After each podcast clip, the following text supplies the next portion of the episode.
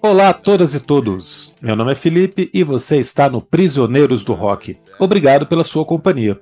Hoje, eu e meu camarada Christian vamos até Houston, no Texas. Vamos até 1973 para a gente falar sobre o terceiro álbum da banda ZZ Top, Três Hombres, que fez aniversário no último dia 26 de julho.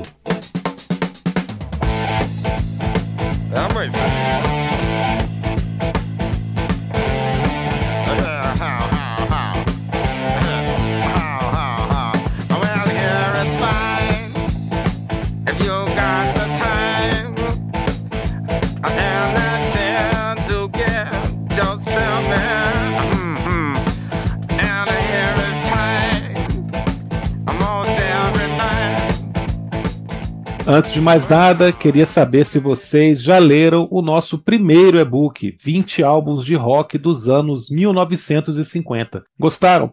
Ou você nem sabia desse livro?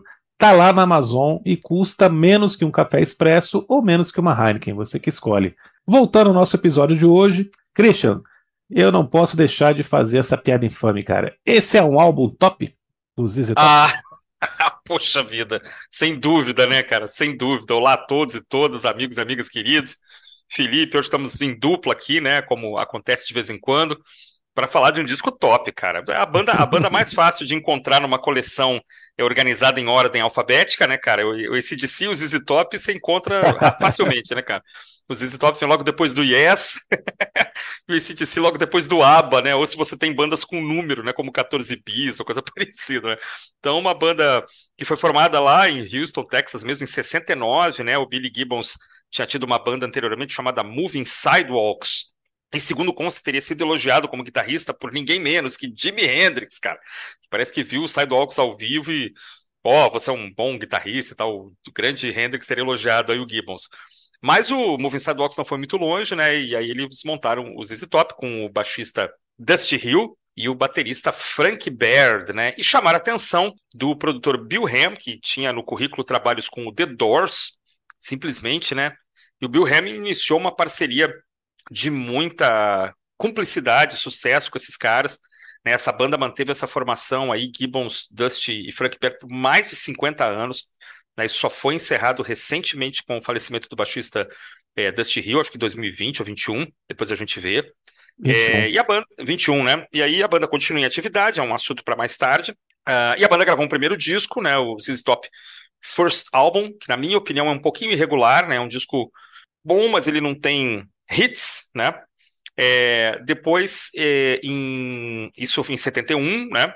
Depois, em 72, a banda grava o disco Rio Grande Mud, lançado em abril de 72, que aí já tem pelo menos dois hits, né? Que são Francine e Just Got Paid, né? E chamou um pouco a atenção, deixou de dar traço na, na parada americana, lá chegou lá num, perto de um top 100, mais ou menos, né? E vamos lá, a banda insistiu, insistiu, insistiu, muito show, muita apresentação, é, muita parceria, muita composição em conjunto, até que em 73 é, o grupo lançou esse que deve ser o seu grande álbum, né? Pelo menos da década de 70, né? Que é o disco que a gente homenageia hoje aqui, que é o Três Ombres.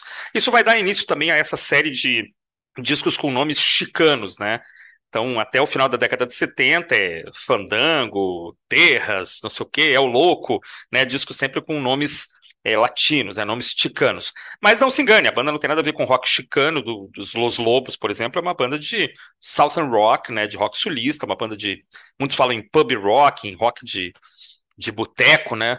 É, mais um trio fantástico que aos pouquinhos foi criando toda uma, uma, uma dinâmica né, de, de imagem, de tipos de guitarra, de lá no final da década de 70 as barbas vão crescer, né? E tem a famosa piada que o único Baird da banda é o cara que não tem barba, né? Que é o baterista Frank Baird, não tem barba. Inevitável trocadilho.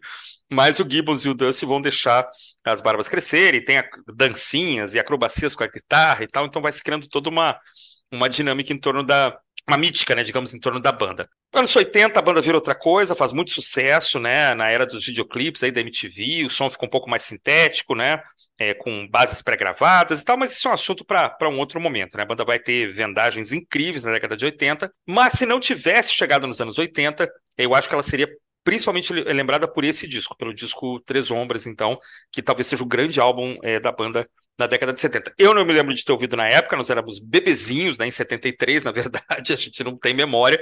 A gente lembra desses Easy Top, você deve lembrar também desses Easy Top, né, de Sharp Dressed Man, Legs, tal, aquelas faixas mais, aqueles vídeos com carrões, com garotas e tal. E a participação deles infame no, viu, no filme De Volta para o Futuro 3, né, cara, que eles fazem uma banda num salão lá, é, no, acho que é no Texas, e eles aparecem tocando é, e, e, uma formação muito interessante, né, Felipe? Porque o som deles acaba ficando cheio de espaços, né? Então a guitarra não é uma guitarra virtuosa, não é um baixo virtuoso, tudo muito baseado em riffs e solos muito simples também, mas tudo muito, muito encaixadinho, né?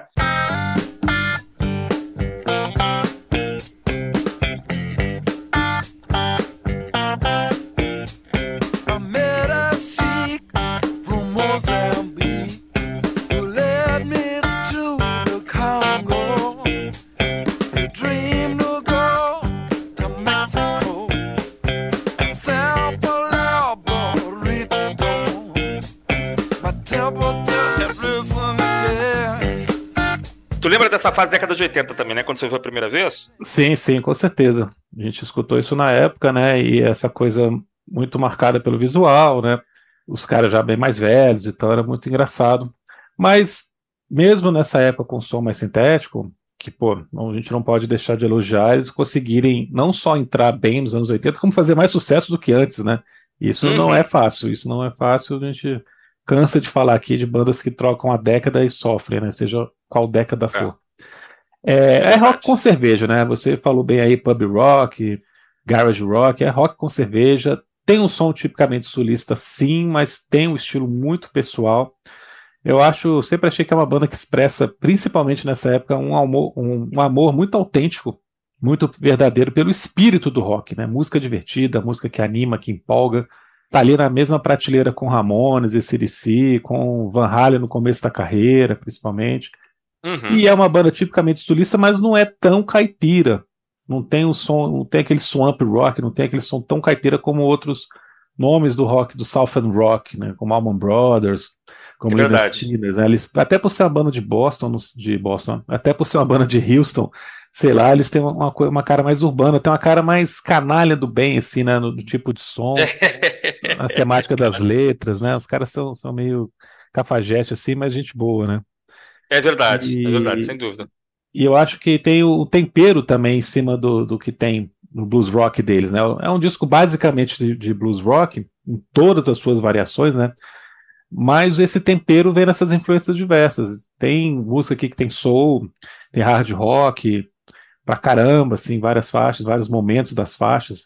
Eu acho que isso tem muito a ver com essas influências que eles tiveram. Eles foram gravar, foram mixar o álbum depois até em Memphis por causa disso, né? O pessoal escutou e gostou, né? Viu que eles tinham uhum. uma, uma, pegada diferente ali das bandas sulistas brancas tradicionais, né? É, mas esse disco começa, cara, a história desse disco começa com os shows que eles vão fazer no Havaí, né? Essa história é legal, né? que eles são convidados para tocar no Havaí, abrindo para ninguém menos que Rolling Stones. E há quem diga que eles roubaram a cena, né? Não sei se isso é verdade ou não, mas eles acabam será, se destacando cara, muito ali e é meio que, que um pontapé assim, para eles realmente acertarem a mão para poder fazer um disco com tanta música boa, tanto hit como tem aqui, né? Como você falou, os dois primeiros discos são irregulares e, e faltam faltavam hits, faltavam é canções verdade. que chamassem tanta atenção. E eu queria saber de você o seguinte, cara. Lagrange é do, do Kennedy Hits, é do, dos Rolling Stones, né? O riff de Lagrange, né? Quem é que fez primeiro? Você já viu essa história? Já ouvi a história do, dos Rolling Stones, inclusive quando a gente gravou lá para Música Tessen, eles mencionaram Shake Your Hips, né? Do, do, do Exile on Main Street, que seria muito parecido, né? A música é do Kennedy Hit, eu confesso cara. que eu não. É idêntico. A do Kennedy Hit, eu confesso que eu não conheço. É mais idêntico ainda, cara. Só que o mais legal é que, na verdade, o Shake Your Hips é um, é um cover do Slim Harpo. A gente falou sobre isso quando a gente gravou ah. o episódio sobre os Stones. É verdade. A gente já a gente fez o episódio sobre Exile ano passado, né? É verdade. É um cover do Slim Harpo, que é muito legal, original, inclusive. Uhum. E o Kennedy Hit faz uma versão um pouco mais lenta desse, desse na verdade é um bug, né? Que então é um riff de um acorde só, de uma nota só que fica tan, tan, tan, tan, tan, tan, tan, tan, E todo mundo É. faz a mesma coisa. o que tem Mas de é que igual é que Lagrange e Kennedy Hits é, tem o mesmo climão, assim, de, desse pub rock, né? Dessa música para tomar com Uhum. cerveja mesmo. Então elas se parecem mais do que elas se parecem com Shake Your Hips. Essas duas se parecem com Shake Your Hips. É, porque Shake Your Hips não acontece nada, né? Ela fica nisso a música inteira e, É. e ela não evolui, né? Lagrange do ZZ Top, Lagrange do ZZ Top não só evolui, como muda de tom, né? A um certo momento da música ela, ela vai para um outro tom, né? Então, assim, eu acho que É. o- mas não a dúvida que é, eu acho que até o tom de Shake Your Hips é o mesmo, né? Mas eu acho que nunca houve nenhum problema, assim, em termos Teve, o de. Kennedy Hits reclamou na época. Ah, o Kennedy Hit, tá? Os Stones É. jamais. Não, Os Stones não, nunca, né? né? Cara, eu acho muito engraçado isso, cara. Você faz um cover e você reclama, cara, porque o- É. fizeram outro cover. É, é, puxa vida, o Kennedy Hit, né? Que é uma banda importante, né? De, de blues ali da, do final dos anos 60, tocou em Woodstock e tal, né? Mas eu, eu realmente não conhecia essa, essa faixa deles, não. Vou escutar depois. Mas nunca houve, mas houve processo, houve. Tava vendo aqui agora, tem uma discussão também se era uma coisa, uma música do John Lee Hooker, de 48, cara, chamada Cara. Boogie Chillin'. Tirem, é, o Hooker. John Lee Hooker pode ter feito umas coisas assim, cara. Em 48 É. lançou essa música, mas aí o dono desse, dos direitos dessa música nos anos 90 é, foi atrás disso para processar, mas não dei nada, cara. Muito Ah. bem. Mas você falou uma coisa interessante aí do- dos outros discos, cara, que é um negócio legal, que assim, realmente, você pega o, o Rio Grande Mother, as duas músicas primeiras são fantásticas, né, que é Francine e Got Paid. Logo depois vem uma música fraca. Nesse disco, cara, o disco começa com dois clássicos e depois vem a melhor música do disco, na minha opinião, que é Beer Drinkers and, and Hellraiser. que Eu absolutamente adoro, né? São músicas assim, as, as músicas que ninguém lembra mais ou que ninguém menciona, é, são muito boas, cara. Isso, isso é que é o fantástico aqui. Quer dizer, eles trabalham em cima de uma. De uma. Não, tanto que, cara, Beer Drinkers e Hellraisers é, foi, foi cover do Motorhead em 77, cara. O Motorhead pegou essa música e fez um cover quatro anos depois, né? Então, assim, as músicas que são menos conhecidas são, são boas. E nos outros discos isso meio que não acontece. Né? Dos outros discos, o disco seguinte, que é o Fandango, tem Tush, fechando um dos maiores sucessos da, da banda, né? Composta pelo, pelo baixista, pelo finado baixista Dusty Hill. Mas aí você vai olhar as outras músicas, tá, tem coisa boa, tem coisa ruim, um pouco irregular e tal. Aqui você tem um disco que eu arrisco dizer que é um daqueles discos que não tem momento ruim, Não. né? E, é, né? As músicas todas muito mesmo assim, ah, tem um blues mais arrastado, mas é um blues mais arrastado muito bom.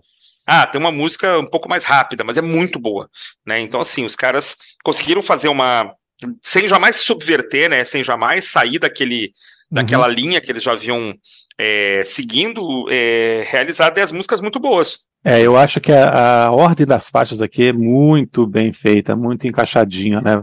Isso Sem ajuda dúvida. pra caramba. Você falou É. aí, né? Você tem as duas iniciais, assim, que todo mundo conhece, que chama muita atenção. Aí vem uma música que é completamente diferente e muito mais empolgante do que as anteriores. Ainda que Uhum. não seja, não esteja tanta cara da banda assim, né? Ela foge um pouquinho, mas é muito legal. Depois vem outra faixa muito bacana, aí cai. Eu acho muito Uhum. legal, porque as duas metades terminam com músicas baladonas, né? Sim, Cruzeiras baladonas, lindíssimas. E aí Sim. começa aceleradíssimo outra metade do disco, né? O lado B, outra metade. Uhum. Então, assim, é tudo muito bem construído, cara. Para o disco nunca perder dinâmica, você nunca cansar, nunca enjoar. É, ele é um É. disco de qu- 40 minutos no máximo, né? Não sei nem se tem isso. 30 minutos, cara. 33 33 minutos, cara. minutos. É o tamanho ideal de disco. 10 faixas, 33 minutos. é.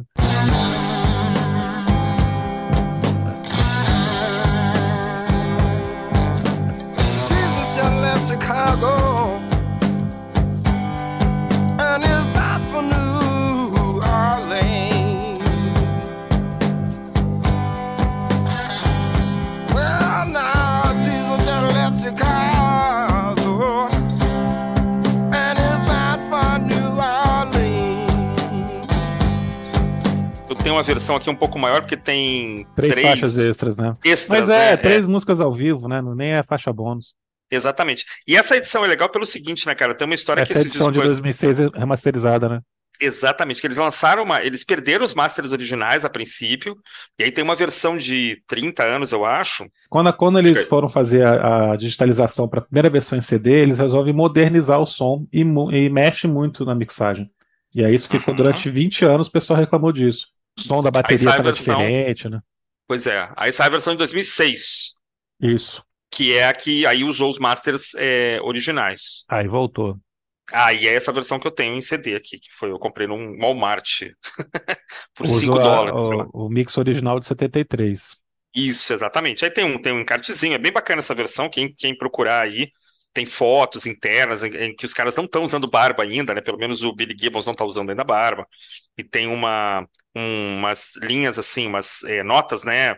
Bem legais, assim, fala de faixa por faixa, que é do Bob Merlis, né? O cara que escreveu aqui, que é simplesmente o cara que é o publicista, assim, de grande parte da, da carreira da banda, né? E aí tem três faixas bônus que não chegam a. Assim, são três faixas ao vivo, né? Waiting for the Bus, Jesus Just Left Chicago e Lagrange.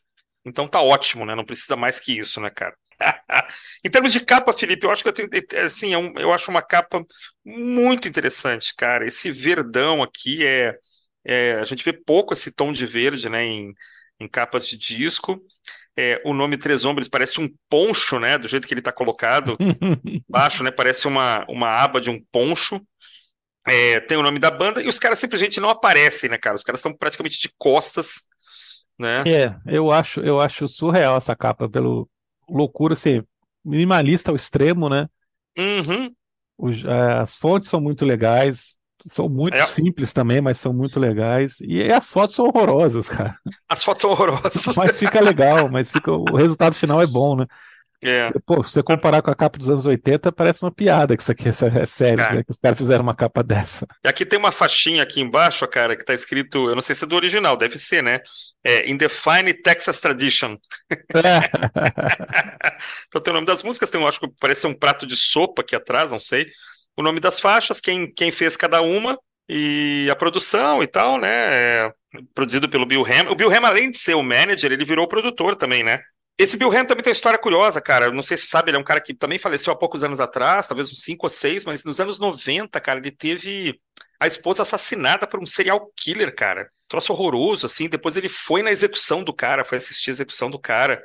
História bem, bem triste, mas a parceria deles é um negócio sensacional, né? Ele passa a ser o Nossa, é mesmo. produtor e manager. É, a história é, é horrorosa.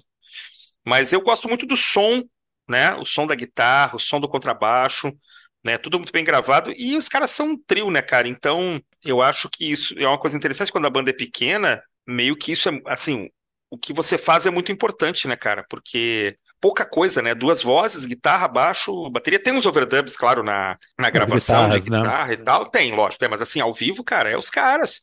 Então, assim, é uma coisa é, de muita confiança, né? Assim, é de você realmente ter que se curtir, né? Ter que estar se dando bem, tem que, né? Senão a coisa não flui, né? E os caras conseguiram isso, né? Conseguiram formar um grupo que passou aí por altos e baixos e tal, e sempre, é, aparentemente, tudo muito, muito bem entre eles. Você não tem notícias de disco solo, de carreiras paralelas, né? Os caras criaram aí essa, esse grupo e seguiram com ele por um, por um longo tempo, né? Até o falecimento do, do baixistão é, Dusty Hill. Embora a banda continue e promete é, lançar alguma coisa em breve aí, parece que algumas coisas ficaram gravadas. E a banda promete ainda soltar um último disco. O que eu, eu ia fazer uma brincadeira que o, o nome Adios Amigos ficaria maravilhoso para eles, né? Mas os Ramones já, já pegaram esse nome. Então, infelizmente, eles não podem usar o Adios Amigos. Mas seria para eles, seria perfeito, né? Eu Claro, acho que né? ninguém, ninguém reclamaria, inclusive, se o nome fosse, o nome fosse esse, né? É verdade. Mas, pô, é, esse fato dele ser esse trio desde sempre é muito legal, né?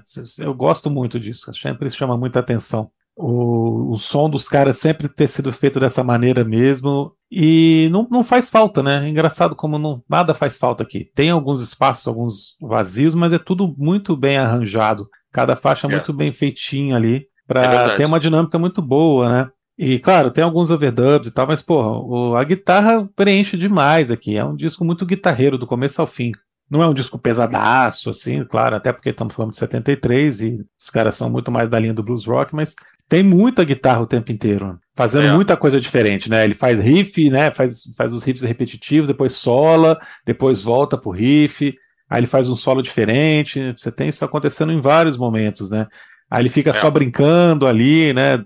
Indo e vindo ali no- na paletada. É muito legal, né? É, não tem coisas- milhões de notas por segundo, né? É tudo É. muito no lugarzinho, né? Tudo muito bem é, colocado, né? Isso é uma coisa muito legal. É o feeling, né? Eu acho que é a palavra que a gente tem que usar, né?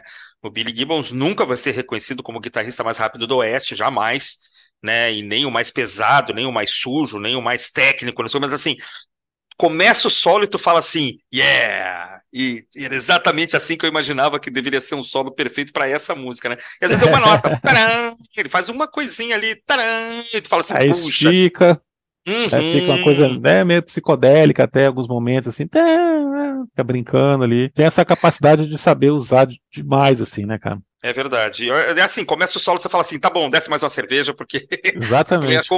para acompanhar esse solo eu vou continuar aqui numa boa, né, cara? Isso, isso é muito legal. Isso é a, é a inteligência dos caras, né? Parece fácil de fazer, mas não é, né? É aquele solo que cai como uma luva é, para aquele riff que, que ele mesmo criou. Então isso é isso é um negócio que eu acho sensacional no som dos caras. Isso é uma constante, né? E veja, mesmo nos anos 80, eu acho assim, quando o som fica realmente meio, meio as bases ficam sintéticas, o som não fica por inteiro sintético. Eles vão virar uma banda de synth pop, né? Não é isso, né? É que você tem uma, uma, talvez pelo avanço da idade, não sei, vai saber, mas você tem, ou pelos, por que era os anos 80, você tem aquele, é aquela coisa meio pré-gravada, mas a guitarra tá lá, baixo tá lá, a bateria tá lá, né? Eles não, eles não subvertem por completo, assim, o, o som. Eles acrescentam novos elementos É. e, e tudo Ué, bem se o Ed pegar- Van Halen pode, por que, eles não podem também, né, cara? Fizeram na mesma época, né, praticamente, né? É tudo ali, é tudo ali. Quer dizer, todo mundo Um deu uma dois anos sintetizada. E ficou legal, né, cara? Acho que eles fizeram isso com muita inteligência também. Não foi uma coisa que virou, não virou dance music, né? Não virou disco. Eles só enfiaram umas bases e seguiram sendo os ZZ Top, né? E fizeram vídeos divertidíssimos com o cara Sim. da época também, né? Cara, 100%, né, cara? É muito pré não é nem MTV, né, cara? É pré-MTV, né? É aquela fasezinha um pouquinho anterior, né? É. É, carros e garotas e a chavezinha e a dancinha. é muito de cara. Se você não passou por isso, vale muito a pena. Talvez hoje soe um pouco datado. Aliás, soe um pouco, não, né? Completamente datado. Mas é um, é um retrato assim do que era essa era é, dos videoclipes ali do, do começo dos anos 80, né? E até isso virar uma indústria também gigantesca, né? É, mas você vai ver o Eliminator e o Afterburner são discos que venderam milhões, milhões de cópias, cara. Eliminator, 11 milhões de cópias só nos Estados Unidos. Cara, essa trilogia, Eliminator, o Afterburner, Afterburner. o, o Recycler, um pouco menos já, né? Mas essa trilogia, cara, fez os caras ficarem ricos, né?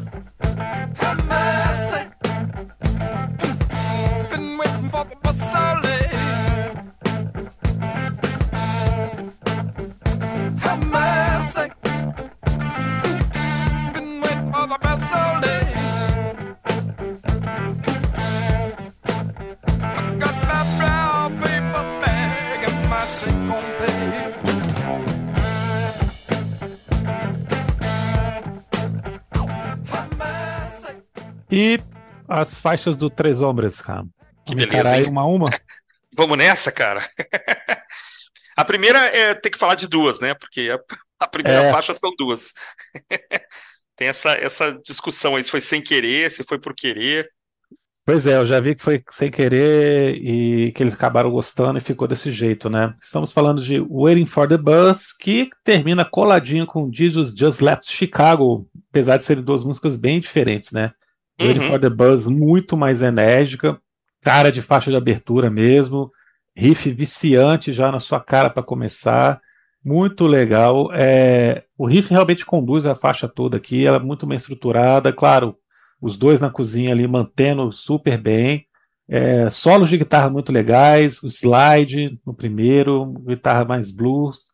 É, gosto pra caramba e gosto muito como dá essa quebrada para Jesus Just Left Chicago, que é um blusão mais clássicozão, né? mais tradicional, compassado, assim, mais lento, né? do jeito que ele vai conduzindo aqui, mas sem perder a, a dinâmica do, do disco, mesmo sendo uma faixa mais lenta, é carregada ali também, emocionante. Muito bonito também, cara. São duas faixas que têm que andar juntas e eles tocaram isso pro resto da vida desse jeito, né? Sim, Nunca mais deixaram de tocar. Né? Eu nunca vi eles tocando essas faixas é, em momentos diferentes do show. Sempre elas são tocadas juntas. Tem essa mítica se, se o, o rapaz lá na hora de cortar a fita cortou perto demais. Essa é uma primeira É. história. Corte foi errado, mas alguém falou, cara, o cara faz isso todo dia, ele jamais ia cometer esse erro. Foi uma ideia do produtor, que depois é, a banda gostou. Acho que o técnico de som achou meio estranho, até porque é, os tons são diferentes, né? As músicas É. têm andamento diferente, o tom é diferente. Você vai ser surpreendido achando que perdeu alguma coisa, né?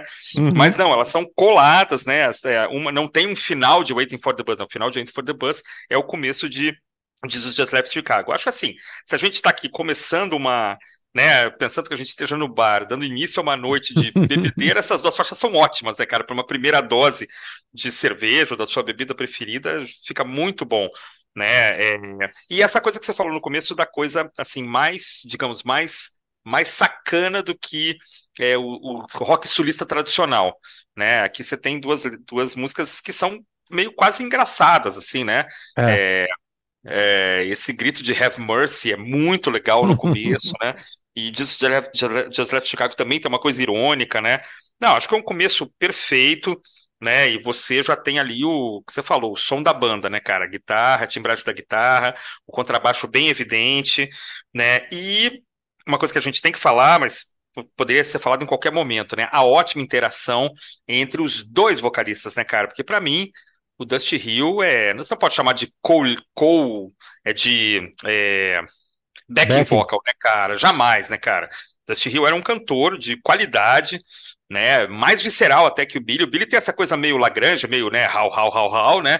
Mas o Dusty Hill é um cara, né, um baixinho poderoso, né, cara? Claramente ele é um cara bem mais baixo, aquele baixista meio Michael Anthony, ele, né, até do, já que falou de Van Halen, né, o baixinho invocado. É, então começa bem demais.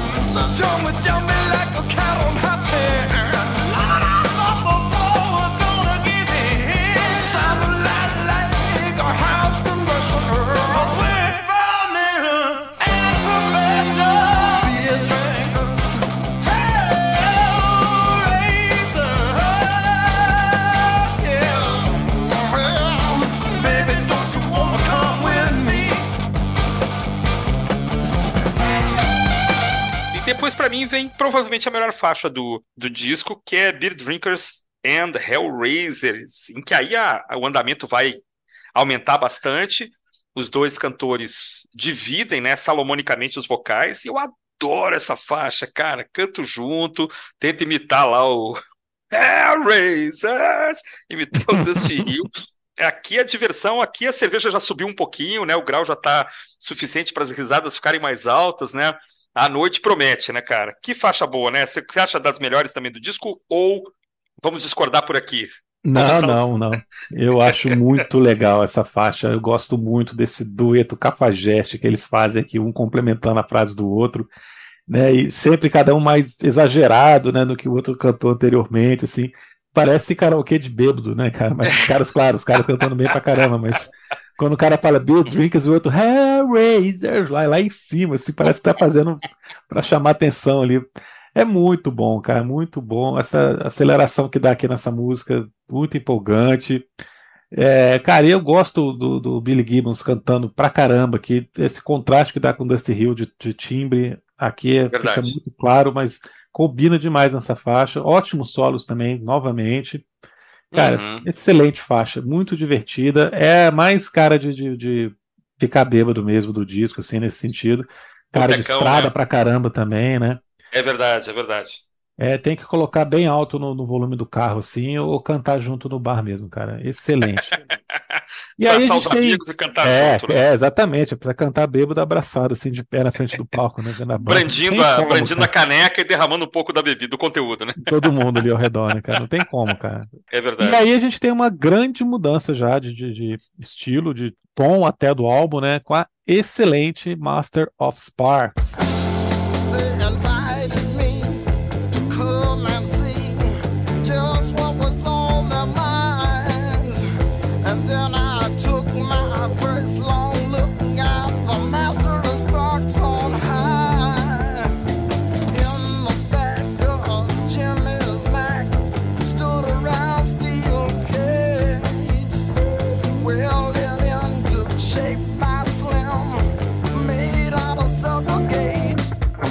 Grooveada, um pouco mais sombria até, né, a faixa diferente de clima, assim, uma letra diferentona também, uma história maluca que ele conta aqui do cara que fica numa gaiola no carro, a gaiola cai na estrada e fica é, girando assim e soltando faísca porque era, era de metal, daí que vem o nome, história louca.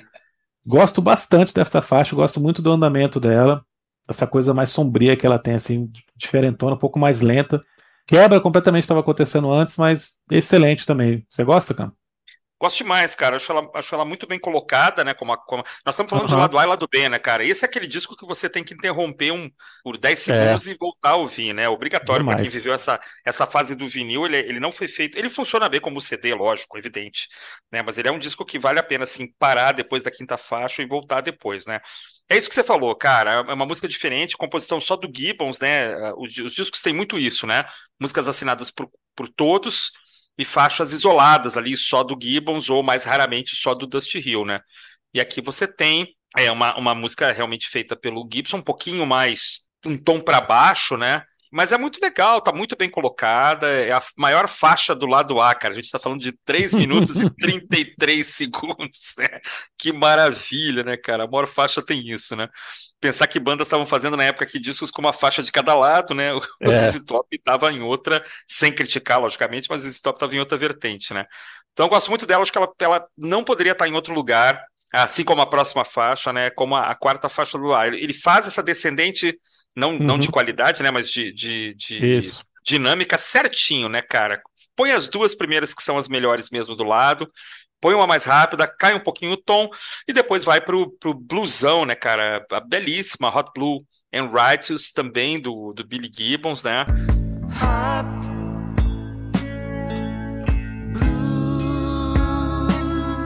and Righteous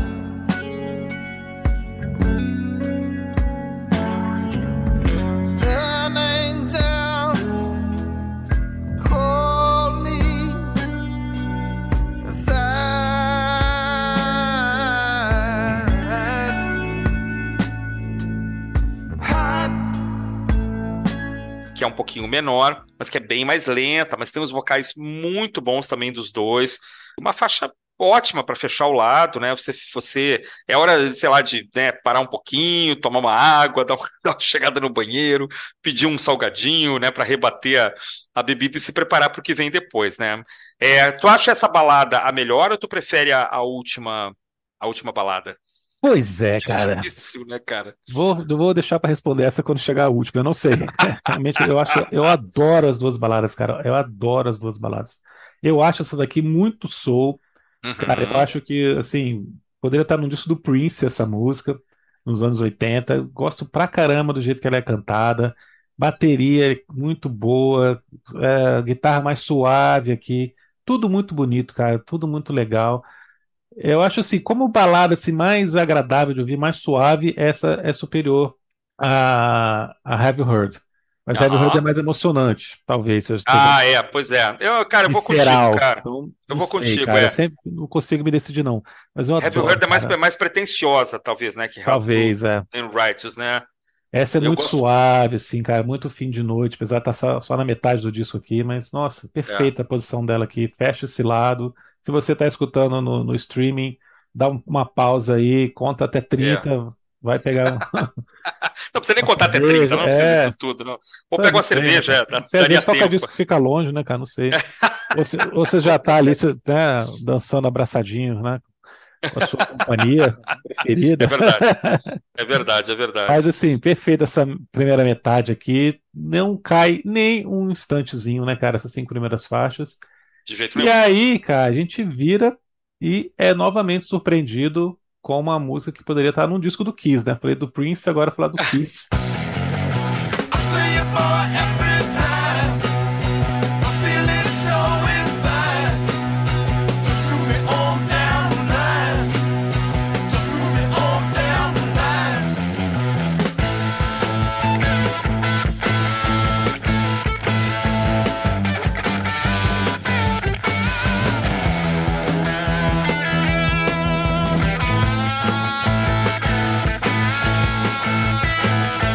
Move né, on Down the Line, rockzão acelerado, empolgante também. É música é. para dançar, tudo lá em cima, tudo acelerado, né? Timbre lá em cima. Você gosta dessa música? Adoro, cara, porque menor a, música do disco, né? É, menor é música a, do disco. Passa é a menor, cara. É. Acho genial, assim, a, a, de novo, o som, né, cara? Como o som dela é bacana, né? Como essa coisa da guitarra entrar, o baixo fazer uma nota mais alta, quase lembra a integração aí de Brian May e John Deacon, cara. O baixo fica lá em cima, né? É. Meio que o, o Flea faz também de vez em quando no Red Hot Chili Pepper, do baixo tem uma proeminência, o, o Geddy Lee do Rush. Claro que a gente está falando de uma banda que não tem nada a ver com essas bandas mencionadas, mas o, a dinâmica de guitarra e baixo nessa, nessa entrada é muito legal, né, cara? Te impele, né, cara? Parece que você é. Se você tá sentado, você meio que é impelido a, É, a levantar. exatamente, né? faz isso, né? O jeito que é tocado. É, pra te empurrar. Ela te, Volta pra ela pista. te joga pra cima. É. Que você tá fazendo sentado aí, É, rapaz? já ela bebeu, te joga pra aí- cima. é. Normal que você chegar no lado A, né, terminar, falar assim, pô, será que o lado B vai, vai me deixar feliz de novo, cara? Você tem essa coisa, né? É, ainda gastaram mais tudo aqui, disse- né? A gente sabe, a gente já falou aqui no Prisioneiros de Discos que gastaram tudo no começo e não sobrou muita coisa para a segunda metade, né? Nada disso, cara. Você abre o lado B, feliz da vida, e fala, pô, sensacional, cara, vamos em frente, vamos até o final. E aí vem a faixa que eu acho a mais intrigante do Uhum, disco, né? É talvez a, a mais bem trabalhada, em que a guitarra é mais ousada, tem trechos assim que poderiam estar num disco de, de pro, quase prog, assim, né? Não é, claro, não é prog, mas é, o trabalho aqui é, é de Precious and Grace, eu acho sempre surpreendente, cara. A faixa mais surpreendente do disco, na minha opinião. Yeah,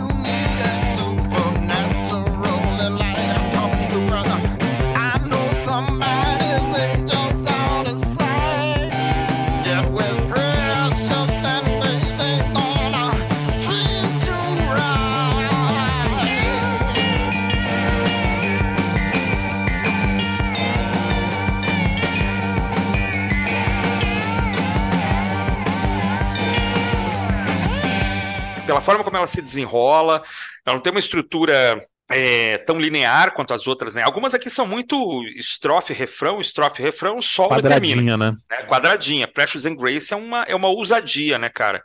E por isso tá entre as minhas preferidas também, né? Não é um hit, claro, não, não- nunca foi é, single, né? Os singles, para as pessoas saberem, foram Lagrange e Beer Drinkers and Hellraisers, mas ela fala assim, cara, não é qualquer banda, não é qualquer banda isso aqui. Aqui tem uns caras que sabem o que estão fazendo. É isso que eu acho de Precious and Grace.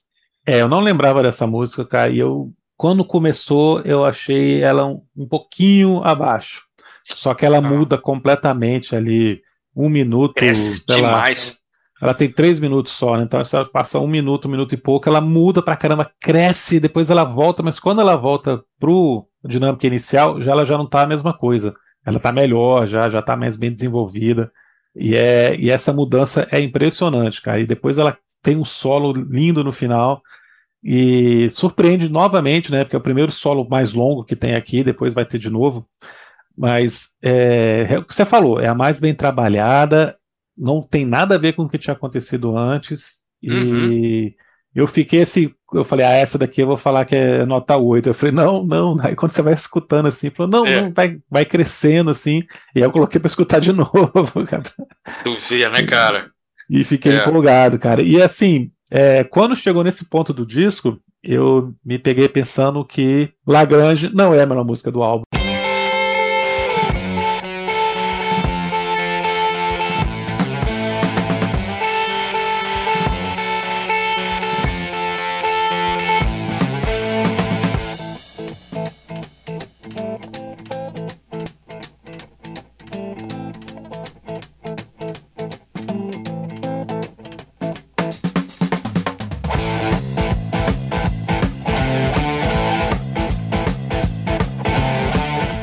É a música mais famosa dos Stop, pelo menos dos anos 70, com certeza.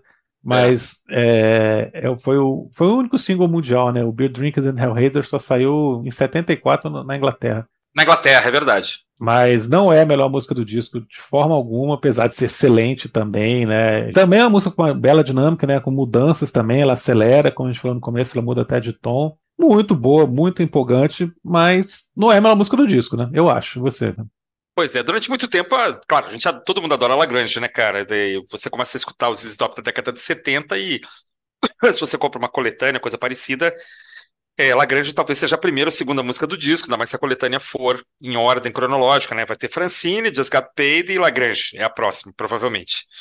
É, mas, cara, acontece que a gente se aprofunda aqui nos discos quando vai gravar e a gente é tentado a escutar tudo, né? Evidentemente. Eu sempre sou aquele cara que acabo ficando com, com os hits e tal. Mas acontece que Lagrange, cara, é, uma, é, o, é o tipo de música, talvez, que você é, não pode escutar muitas vezes por muito tempo. Ela tem um potencial, como ela é baseada num, num, num, numa levada muito simples, ela tem um potencial, por mais que ela mude de dinâmica, mude de tom, cara, é aquilo. Isso tende a cansar um pouquinho.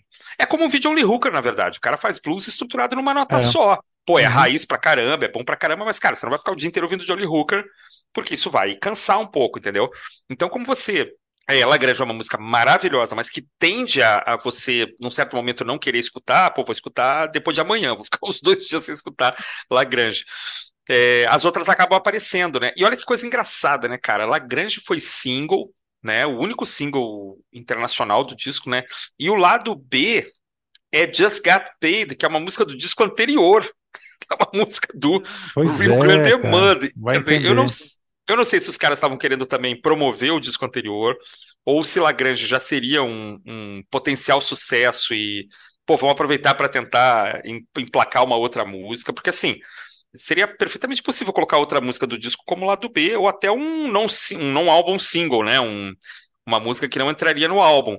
Pois Mas é. eles fizeram essa coisa curiosa, assim, que é colocar o lado B uma bela música, a segunda música do, do Rio Grande Mud, que é uma ótima canção, mas que é estranho, é, cara. Mas realmente, assim, o, o Johnny Hooker fez muito blues, assim. Agora, se, também acho que se você for pesquisar os blues do Johnny Hooker, cara, deve ter um negócio da década de 20. Quer dizer, essa estrutura.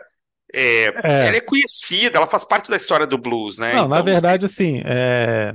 até o bug vem, do, vem dessa música do, do John Lee Hooker, né? Do John Lee Hooker, que é bug. Aham. Uh -huh.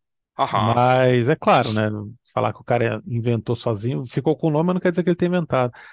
Mas é, exatamente. Isso uma coisa muito comum, né, cara? Você foi, o Hot for, Te Hot for Teacher do Van Halen também tem essa mesma elevada, né?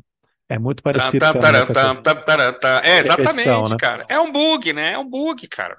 Não tem porquê. É, você vai per se perdendo na história do, da, do blues. Quem é que fez isso a primeira vez? Essa coisa do século XIX, sei lá, alguém né? Alguém fez isso num violão é. lá e. Ah, e no final das ficou, contas nem interessa também, né? Sim, então, é besteira, acho. você ficou no, esse tipo de música, quando é blues, né? a gente já falou isso outras vezes aqui, quando você tá chegando no blues, você vai sempre ter alguém que fez antes de você ali.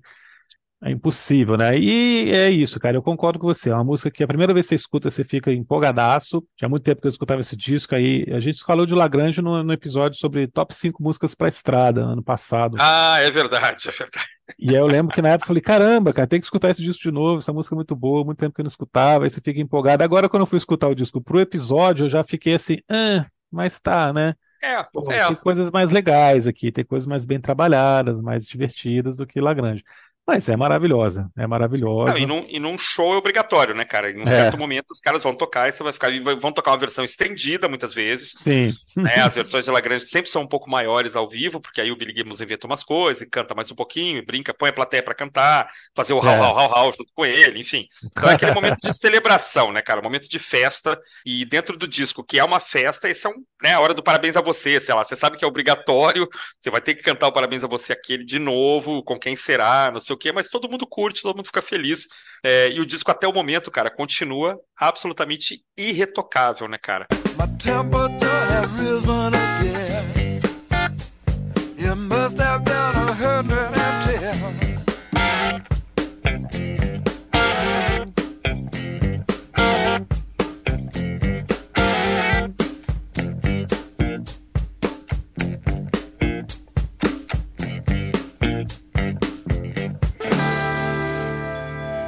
Vai continuar assim? Eu acho que sim, cara. Adoro o Shake.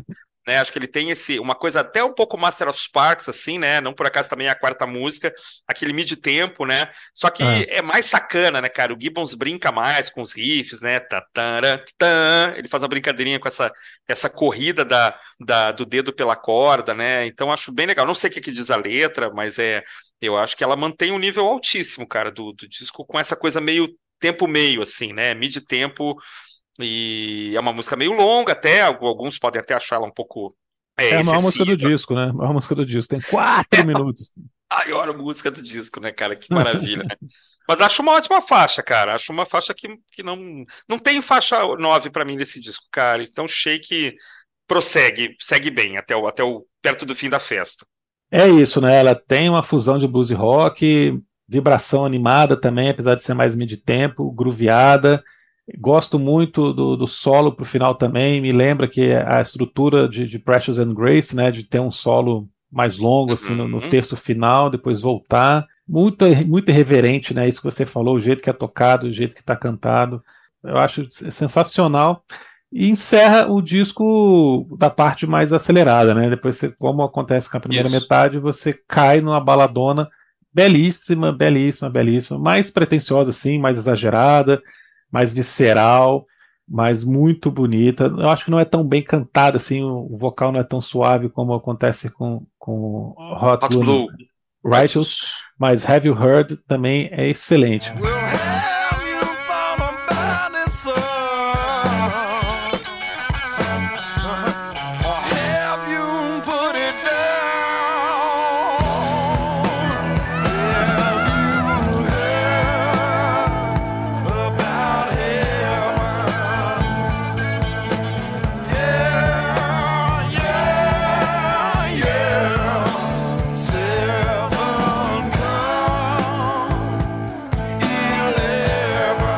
Adoro essa música, belo fechamento.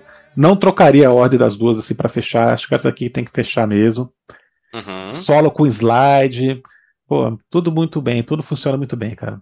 Adoro. Cara, eu ass- assino embaixo, cara. Subscrevo sem reservas, porque é isso aí, cara. Uma balada bonita, né? E, e como é interessante, assim, que o disco tem essa estrutura é, em que o lado A e o lado B são mais ou menos organizados da mesma forma, mas em nenhum momento, assim, tu sente que a banda, ah, aqui a gente tem que fazer uma balada, ou aqui a gente tem que fazer agora uma... Não é uma coisa forçada, né, cara? Mais pra frente, a gente talvez não saiba dizer se a banda ficou perseguindo fórmula e tal. E talvez haja uma coisa um pouco mais é, consciente mais pra frente, mas aqui não me, não me passa essa ideia.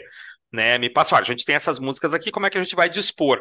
Mas não tem É. uma coisa, uma coisa forçada, uma coisa artificial. É né? muito bem É- montado, né? muito, muito. E acho que Have You Heard uma balada tão sincera quanto Hot Blue and Righteous. Quer dizer, não, tu não tá ali, ah, puxa, tem que fazer uma balada, agora tem que fazer um disco, agora tem que fazer um, um forrozinho. Não é isso, né, cara? é, é sinceridade e na hora de montar, eles, realmente, a estrutura do lado A e do lado B lembra um pouco, mas que ótimo, né, cara, que eles fizeram isso e ficou bom. Então eu, eu acho, acho muito legal como ficou estruturado. O remaster de 2006, como a gente falou, tem Waiting for the Bus e Jesus Just Left Chicago tocadas Claro, estão juntas, né? absolutamente uma junta da outra, né? É, Com a diferença é que os tempos estão bem diferentes, né? Bem, cara, isso é Os engraçado. tempos estão. Eu, Uma tá maior, outra tá maior. Uma tá menor e outra está maior do que o estúdio. eu ia falar exatamente isso. Waiting for the Bus está menor e Jesus Just Left Chicago está é, maior. Juntinhas. Nesse ao vivo ainda tem uma versão de Lagrange, é sensivelmente maior que a, Um minuto que a a mais, versão de estúdio. É, mais ou menos, é. Porque aí eles vão brincar com essa, com esse riff, né? Esse riff dá, ao vivo você consegue fazer Claro. muita brincadeira chama a com ele. plateia, né, cara? É, queria lembrar também que a gente tem um solo de harmônica em Waiting for the Bus, que é o Billy Gibbons que, que Muito toca, legal. dizer, muito legal, além de guitarra e voz, ele, ele sola, né, com essa, essa gaitinha. E a gente tem números até certo ponto modestos, né, Felipe? Assim, o disco na época chegou ao oitavo posto da, da Billboard e tem uma Que é certificação bom. de.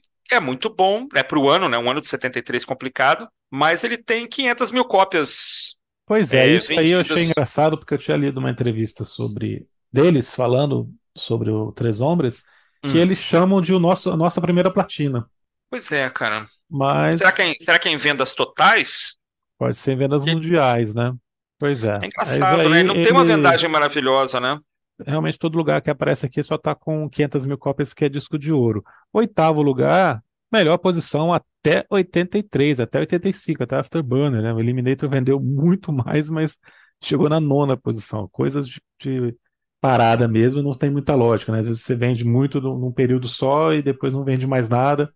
E às vezes É. você fica vendendo por semanas a fio, aí por anos a fio, mas sem É ter um pico muito grande. De qualquer maneira, é uma banda que até então tinha chegado no top 100 no, no mercado americano, aqui já se torna um- uma peça importante da, da história do rock.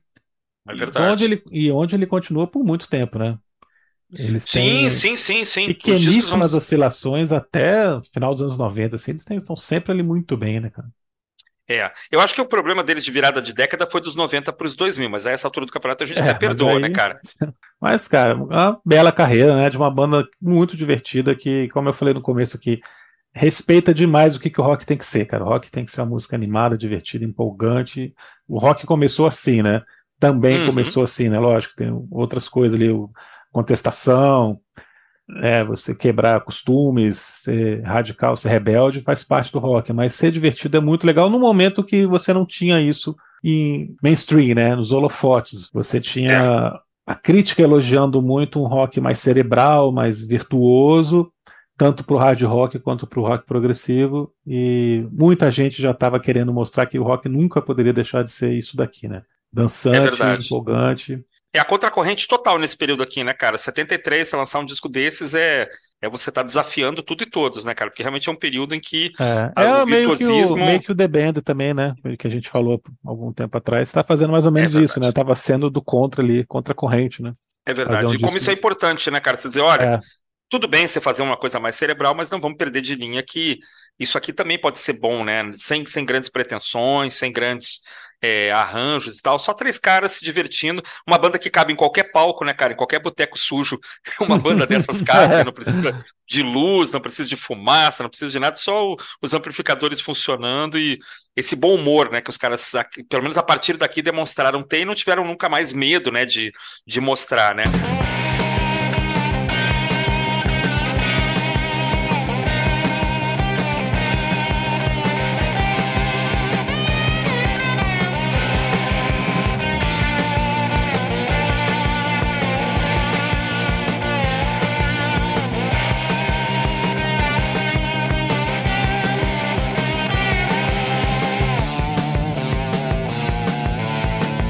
E eu acho que toda essa, essa, essa imagem que cerca a banda e, esse, e esses tiques, né, que a banda atende, o nome dos discos, a- as brincadeiras, as dancinhas, brincadeira com guitarra, as letras, né, é, é, a forma como eles estruturam as músicas, isso, isso cria, né, uma, uma marca, né, então... mitologia, né? Isso é Uma muito legal. mitologia. Pronto, é, isso a banda fez com perfeição, né, cara? É, Quando- veja que e aqui. voltar, né? O que eu falei no começo, como o Ramones, como o ACDC também Sim. sempre fizeram, né? Coisas Sem assim, dúvida. né? E, aqui você não tem, eu já falei isso, mas vou repetir, não tem as barbas ainda, né, cara? Quando entra ainda a questão né, da banda adotar um visual completamente distinto, né, com barbas enormes e tal, e mais é, caricato ainda, daí tu tem uma, uma, uma marca que é inesquecível, né, cara? Ninguém pode fazer isso. Né? Tanto que o baixista que entrou já deixou crescer o Deixou elo, crescer, uma, né, cara? uma barba gigantesca também para poder é, cumprir ali, claro, essa altura do campeonato, né? Você tem que cumprir uma, É, uma agenda né? visual, né? É, é, já é, já é do contrato, né? Cara, uma última historinha aqui que eu lembrei agora é Lagrange fala sobre um bordel, sobre um, um cabaré que existe de verdade, existia de verdade. É, na cidade tem a cidade de Lagrange, no Texas mesmo, né? E foi também inspirado no filme, foi inspiração também para o filme A Melhor Casa Suspeita do Texas, Ah, um filme de porque isso- 82 com não com o, Burt é é o Reynolds. nome dele? Burt Reynolds, isso. Burt Reynolds, cara. Pronto, desculpe, desculpe clientes que estiverem nos ouvindo. Burt Reynolds e Dolly. Parton. Ah, é mesmo, cara, é a Dolly Parton, é verdade, cara. Que legal, cara, que legal. Ah, eles, e eles já tocaram a música em Lagrange, cara. Isso é um negócio Isso. muito legal também. Em 2015 eles tocaram a música no, na Pô, cidade. só em na- 2015, né? Isso é inacreditável, cara. A cidade deve ser uma cidadezinha de nada, né, cara? É. Vai, vai saber. Lugar E é a granja, Chicken- li- É, é, é, La mas Granja. o, o, o bordel chamava Chicken Ranch, que também é rancho, né? De galinhas, é a mesma coisa. Cara, a cidade tem 4.300 habitantes, cara. Eles devem ter Hoje, sido né? chamados. Hoje, deve ter sido assim, uma fé, o centenário da cidade, coisa parecida. O prefeito deve ter usado todo o orçamento para contratar. Ou os caras foram de graça também. Não, Ah, eu faz um iria de graça. Eu também, cara. Tocar Lagrange em Lagrange, o que, que é isso? Não tem, não tem preço, né, cara? Pois é, Então, mas assim, pô, os caras devem muito ao nome da cidade, né, cara? A Sem carreira dos caras explode por causa dessa música, né? Musicão, descasso. É, se você gosta de rock and roll puro, né, o rock sem sem exageros, é claro que não tem nenhum problema gostar do exagero, eu adoro o exagero, mas dia que você quer escutar um negócio, né, tomar uma serva com os amigos escutar é, música de verdade, música com M maiúsculo, e não ficar sofrendo num churrasco com músicas que falam de sofrimento. Desculpa, eu tinha que falar. É, isso aqui é uma diversão completa, né, cara? Então, um disco que a gente está falando dele aqui, porque ele está fazendo 50 anos, lógico, mas porque é divertidíssimo, né? É, é isso aí, meus amigos. Estivemos aqui em mais um programa do seu podcast Prisioneiros do Rock. Eu aqui, Christian Fetter, estive com meu querido amigo Felipe. Nós falamos hoje sobre os 50 anos do disco Três Ombres, da grande banda ZZ Top. E você sabe, né? Nós aqui do Prisioneiros do Rock estamos no Instagram com a nossa conta sendo atualizada diariamente. Nós participamos também do coletivo Viro Disco, virodisco.com.br, com nossos amigos Brode, é, Melão e Scherer. Nosso abraço aqui para eles. E todo sábado a gente está aqui com um programa inédito, é, falando sobre alguma coisa bacana relacionada à música, né? Nessa curadoria aqui que a gente tenta fazer com todo carinho para você que nos acompanha. É isso, excelente. Semana que vem nós estamos de volta com mais um episódio. Obrigado a você que nos acompanhou até aqui um abraço.